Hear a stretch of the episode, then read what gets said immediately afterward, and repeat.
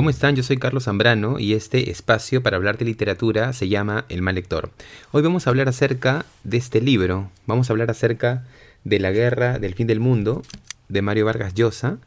Esta es una novela que se publicó en el año 1981 una novela que se publicó después de una trayectoria bastante consistente en realidad, ¿no? Si nosotros recordamos que Mario Vargas Llosa empezó su trayectoria literaria con La ciudad y los perros en el año 62, después continuó con La Casa Verde, Conversación en la Catedral, ahí yo, yo podría decir que se cierra un ciclo que culmina con Conversación en la Catedral, y después hay una incursión en algunos géneros populares, una cierta manera de trabajar la novela desde el humor, en el caso por ejemplo de Pantaleón y las visitadoras, o de incursionar eh, en géneros entre comillas, ¿no? populares como el melodrama, incrustándolos en, en una novela como La tía Julia y el escribidor. Y después de estas novelas, Mario Vargas Llosa publica en el año 1981 La guerra del fin del mundo. Una novela que, y es un poco a lo que yo quisiera ir con este, con este episodio, me parece que marca un, punto de llegada. Creo que después de esta novela, Mario Vargas Llosa ya no eh, consigue un, retorno a, la calidad literaria que había alcanzado con la Guerra del Fin del Mundo. Por supuesto que se puede mencionar que una novela como La Fiesta del Chivo, publicada en el año 2000, tiene una calidad literaria indiscutible, pero creo que no podemos mencionar que La fiesta del chivo está al nivel de, una novela pues como La guerra del fin del mundo. Y también quiero mencionar, y también va a ser ese uno de los horizontes que tenga un capítulo como este, que esta novela es probablemente la novela más universal de Mario Vargas Llosa. Muchas veces se la ha comparado con Conversación en la Catedral, el mismo Mario Vargas Llosa ha mencionado que es una novela que le costó muchísimo trabajar, muchísimo preparar y que siempre está entre ambas, si tuviese que, esta famosa frase, ¿no? Que algunos pueden tomar eh, más seriamente que otros, ¿no? Si tuviese que salvar una novela del fuego, ¿cuál sería? Y siempre está en duda, ¿no? Entre, esas dos, entre estas dos novelas, entre Conversación en la Catedral y La Guerra del Fin del Mundo.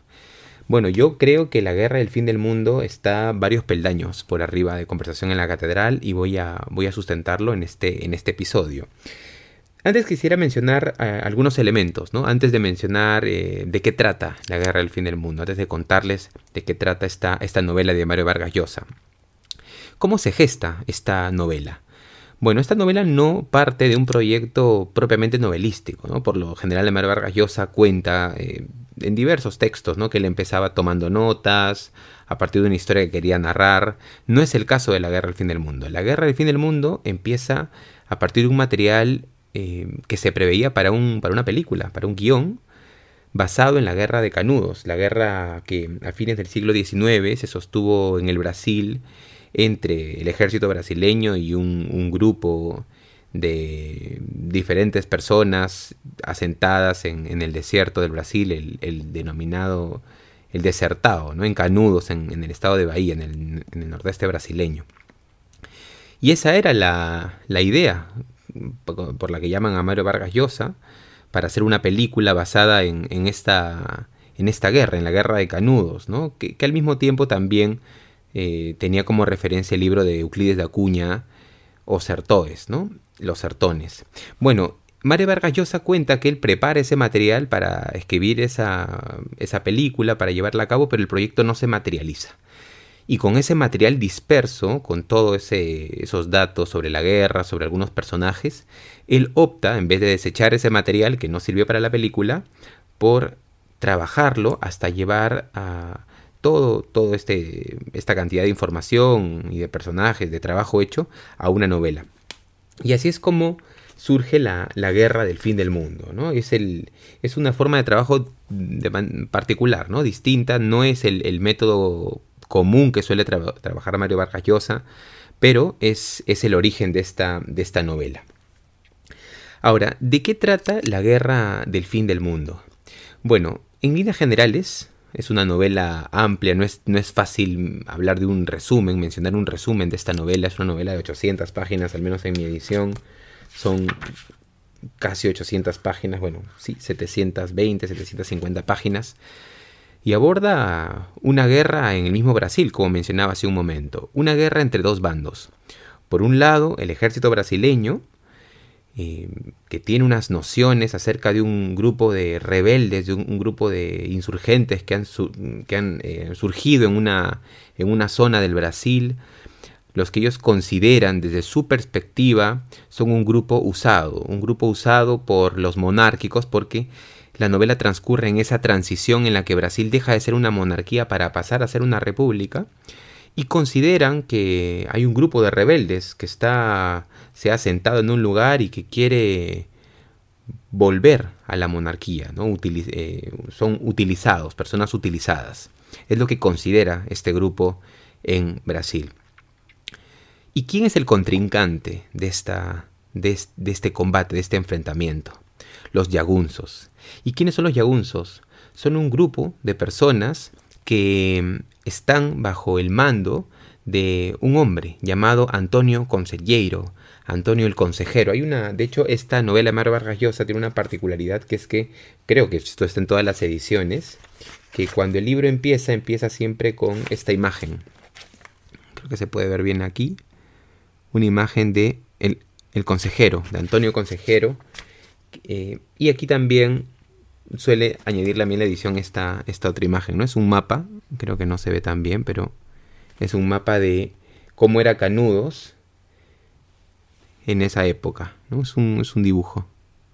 Bueno, este otro bando eh, está conformado por un grupo de personas que siguen a un hombre, Antonio Consejero, y que consideran que el otro bando del Brasil son el anticristo, encarnado en el matrimonio civil son el anticristo, quieren em, inducir a todo el país a que sean gobernados por la fuerza del demonio. ¿no? Entonces estos hombres también se preparan para enfrentarlos a partir de una visión distorsionada, no solamente en un bando, sino en otro en el otro bando también. Entonces, este es el marco un poco de esta novela, una guerra entre dos bandos. Ahora, por supuesto que lo interesante de la novela es que nosotros como lectores vamos viendo cómo se va preparando, es decir, cómo ambos bandos se van gestando, van creciendo, se van preparando para el enfrentamiento final. Y ese es uno de los momentos, o es uno, mejor dicho, de los elementos que hace que esta novela gane tanto interés. ¿no? Un lector siempre quiere saber qué va a pasar, cuál va a ser el siguiente paso que va a dar cada uno hasta el enfrentamiento final. Hay enfrentamientos intermedios, por supuesto, pero va a haber un enfrentamiento final épico, un enfrentamiento épico al, final de esta novela.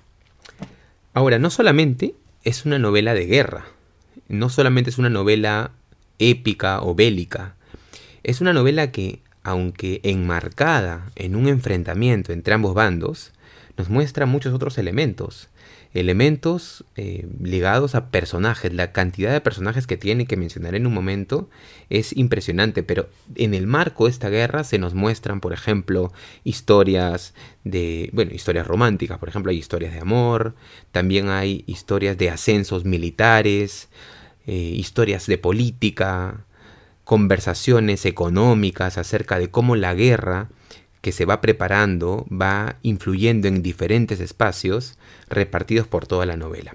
Entonces, creo que La Guerra del Fin del Mundo es una, es una novela épica, es una novela que aborda un enfrentamiento entre dos bandos como he mencionado, pero que de manera transversal va planteando una galería de diferentes personajes que se mueven en ámbitos distintos el amoroso, el político, el económico. Hay un periodista, por ejemplo, que eh, va preparando y eh, publicando crónicas. También es un, es un personaje muy interesante. Entonces, es una novela muy ambiciosa, creo, y con esto vuelvo un poco a la gran admiración que, que, le tengo a esta novela, porque es la novela que más me gusta, que más admiro de Mario Vargas Llosa. La leería 10 veces realmente porque creo que, creo que vale muchísimo la pena. Este grupo de, de personajes integran esta, esta trama. Y, de eso trata la guerra del fin del mundo. Este, esta novela tiene unos elementos muy interesantes y yo creo que uno de los factores principales son sus personajes. Vamos a hablar un rato acerca de los personajes que tiene la guerra del fin del mundo, porque una novela también queda mucho en el imaginario de los lectores por la historia que cuenta, pero sin duda los personajes son un, factor que los lectores siempre recordamos. Entonces, creo que es uno de los puntos más altos que tiene una novela como La Guerra del Fin del Mundo. Los personajes que plantea en ambos bandos, e inclusive los personajes que no están ni en uno ni en otro bando, sino que están en una especie de zigzag o de intermedio, en este caso los periodistas. ¿no? Entonces, bueno, tengo alguna galería de personajes que me gustaría compartir con ustedes y que han hecho esta lectura de La Guerra del Fin del Mundo para mí una, una lectura inolvidable. El primer personaje, sin duda, es Antonio Consejero. ¿Quién es Antonio Consejero? Es el profeta que llega un día a Canudos para mencionar, para decir que tienen que enfrentarse al otro bando. Una de las, eh, de las órdenes, uno de los objetivos que tendrá Antonio Consejero es construir una iglesia, la iglesia de San Antonio. Vamos a ver cómo todo el pueblo de, del, del Sertón se concentra en, en construir esto, en esta, esta iglesia y claro, todos los personajes van a estar girando, orbitando alrededor de Antonio Consejero, preparándose para el enfrentamiento final. Es el personaje del, profeta uno de los, de los personajes eh, memorables, inolvidables de una novela como esta. Alrededor del Antonio Consejero giran algunos personajes y uno de ellos es el León de Natuba. Me gustaría mencionar al, al, León de Natuba. Es un personaje un poco gracioso, un poco torpe, pero muy fiel al consejero, siempre un poco temeroso de lo que está por venir en la guerra, pero es uno de los personajes que conforman su, su universo. Otro personaje que me gustaría mencionar es María Cuadrado un personaje que está también siempre cerca de él, un poco más serena, un poco más sabia. Se narra en la novela toda su historia, cómo llegó al, al sertón y la relación, el vínculo maternal, por momentos inclusive, que tiene con, con, Antonio Consejero, ¿no? su protectora. Entonces María Cuadrado me parece un personaje muy interesante también en la Guerra del Fin del Mundo. Otro personaje que me gustaría mencionar, porque me parece muy importante y de hecho creo que es uno de los más importantes, es Joao Abad, que no siempre se llamó Joao Abad, sino que en algún momento se llamó Joao Satán. Hay una escena muy muy interesante, memorable, que es eh, la escena de la conversión, cuando Joao Satán deambula por el Brasil y en algún momento frente a él aparece el consejero y Joao Satán se arrodilla y el consejero le dice, únete a mí, le dice, únete a mí. Y, y Joao Satán se une, se une, se arrodilla y el consejero le dice, a partir de ahora te llamarás Joao Abad. Y es uno de los que se integra al, al ejército del, del consejero. Entre otros, ¿no? Por ejemplo, está el personaje de Payeu también, que es otro de los eh, guerreros, vamos a decir así, que acompañan y que protegen las, el anillo central del, consejero listos para la, guerra que vendrá contra las fuerzas militares de Brasil. Bueno, vamos a mencionar otros eh, personajes muy interesantes, esta vez del lado contrario. Creo que uno de los personajes más interesantes en lo que respecta a los antagónicos, los que están del lado del Brasil, es el personaje de Moreira César. En la novela hay diferentes eh, regimientos que intentan vencer a los, a los yagunzos, a, estos eh, hombres que están en el, en, el, en el sertón brasileño, pero no lo consiguen. Siempre pierden. Primer, segundo regimiento, pierden. Entonces llega un momento en donde las fuerzas del Brasil dicen es momento de llamar a Moreira César y el séptimo regimiento del Brasil. Es un regimiento que nunca ha perdido, es un regimiento cruel, caracterizado por su crueldad, por su contundencia. Y la llegada de Moreira César es recibida por multitudes, es la gran esperanza para poder vencer finalmente a los yagunzos. Es uno de los grandes personajes, cruel, frío, y al mismo tiempo hay una admiración de los lectores cuando lo vemos hablar. Yo esperaba mucho siempre que aparezcan las escenas en la Guerra del Fin del Mundo en donde habla Moreira César, entonces creo que es un personaje memorable también.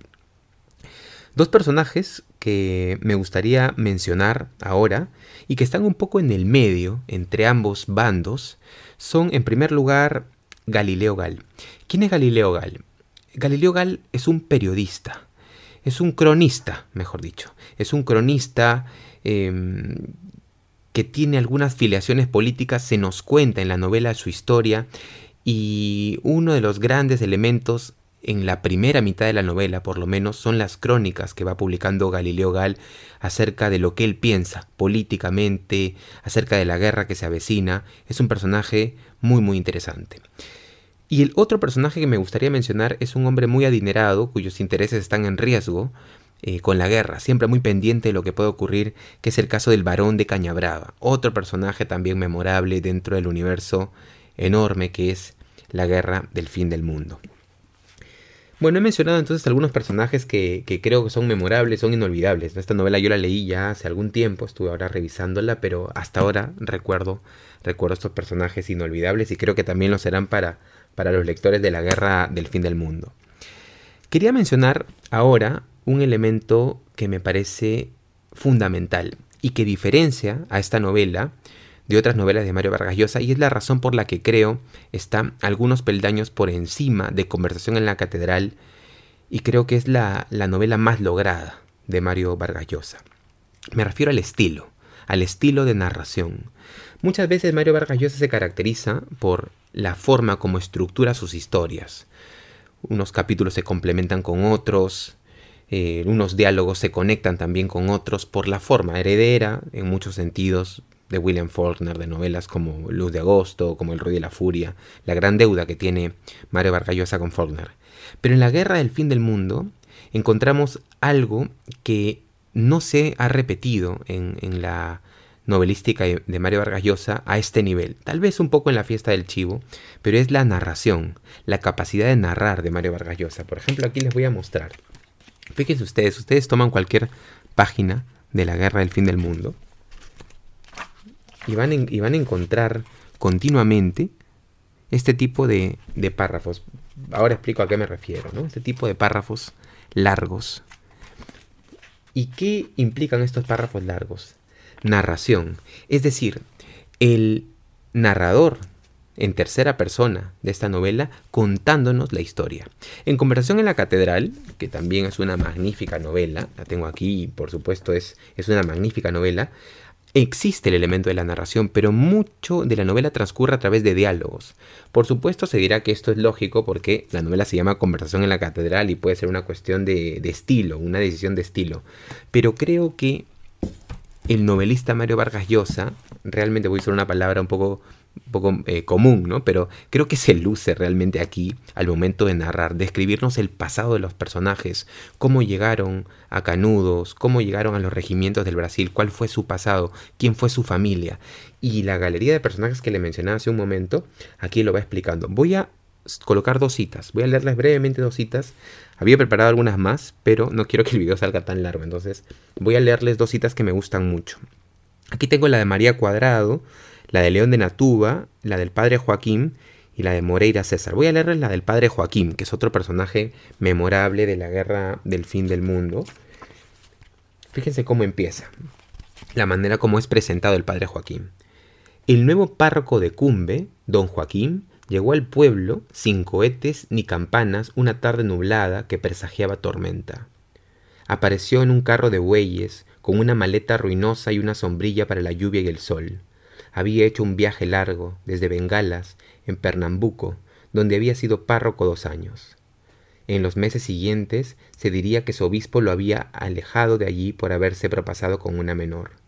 Los vecinos que encontró a la entrada de Cumble lo llevaron hasta la plaza de la iglesia y le mostraron la desfondada vivienda donde había vivido el párroco del lugar, en ese tiempo en que Cumbe tenía párroco. La vivienda era ahora un hueco con paredes y sin techo, que servía de basural y de refugio a los animales sin dueño. Don Joaquín se metió a la pequeña iglesia de Nuestra Señora de la Concepción y, acomodando las bancas usables, se preparó un camastro y se echó a dormir, tal como estaba. Era joven, algo encorvado, bajo, levemente barrigón y con un aire festivo que de entrada cayó simpático a las gentes. Bueno, esta es una manera de narrar que es frecuente en la guerra del fin del mundo. Es prácticamente hipnótico, ¿no? Y que nos recuerda mucho a, esa, a ese talento narrativo de García Márquez. Yo cuando leía la, descripción de cómo el padre Joaquín llega a, Brasil, llega a, eh, a Canudos, realmente tenía la impresión de que estaba muy cerca ante, un Vargas Llosa muy, muy García Marquino, ¿no? La manera de narrar me, parece, me pareció fascinante. Voy a narrarles otro, otra descripción, esta vez creo que podría ser la de Moreira César, el ingreso de Moreira César en la página 191. Dice, El tren entra pitando en la estación de Queimadas, engalanada con banderolas que dan la bienvenida al coronel Moreira César. En el estrecho andén de las tejas rojas y a piña, una multitud, bajo una gran tela blanca que sobrevuela los rieles, ondeando.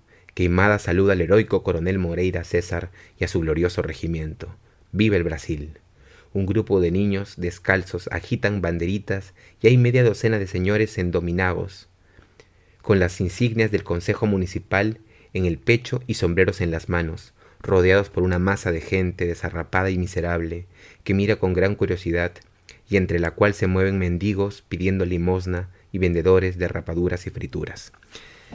Esta es la manera como se nos narra, aunque por supuesto faltan muchísimas páginas, se nos narra por tres, cuatro, cinco páginas el ingreso de Moreiras hacia el Brasil y el recibimiento. Pero decía que estos ejemplos eh, me sirven para mostrar lo que tanto me gusta de la guerra del fin del mundo, que es la, el enorme espacio para narrar. Tenemos al novelista aquí narrando.